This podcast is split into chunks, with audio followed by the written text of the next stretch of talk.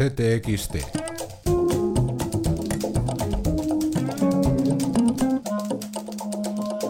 Podcast. Grecia da la batalla en Europa y CTXT la presencia desde dentro.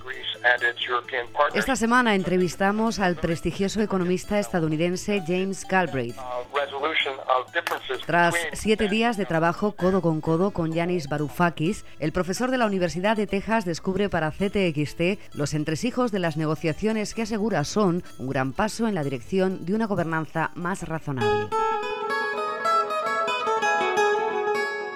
Cajeros en un banco, en un portalón, si tenías suerte tenías una manta, si no te con cartones. Alberto es el protagonista de Segunda Oportunidad. Así me refugiaba. Un retrato documental de Arancha Cuyo sobre uno de los miles de sin techo que malviven en las calles de las ciudades españolas. La de Alberto, 14 años sin hogar, es sin embargo una historia con final feliz por escribir aún la de 3 millones de autónomos españoles. Trabajan más horas, pero tienen menos ingresos y menos prestaciones. Emprender es igual a llorar, el autoempleo, esa aventura que relata Luis Fácil. En el artículo analizamos la figura del autónomo. Trazamos su perfil, vemos sus características más destacadas, cuáles son sus principales problemas, sobre todo el, el efecto barrera para los recién llegados. Y finalmente eh, comparamos el régimen del autónomo en España con el de otros países del entorno.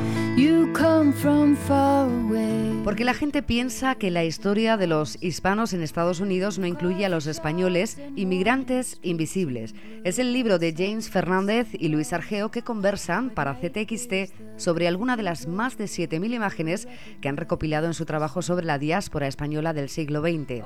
En Culturas también Jesús Marchamalo retrata a Carmen Martín Gaite, Alberto Manzano a la cantautora del ingenio poético, Susan Vega. and let me hear you through the heat. Oh.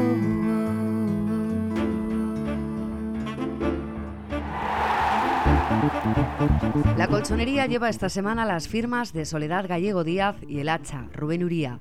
Se estrena en CTXT con Fórmula 1, Manuel de Lorenzo.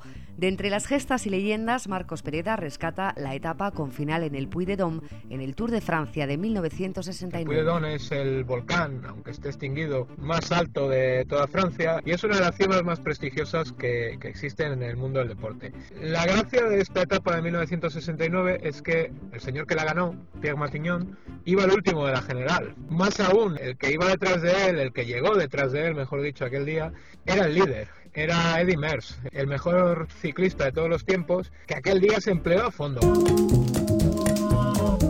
Además, como siempre, la opinión de nuestros habituales, José Luis Cuerda, Maruja Torres, Juan Tallón, Raquel Garzón o Gerardo TC y cuatro joyas del periodismo. El periodista Manuel Chávez Nogales ha muerto.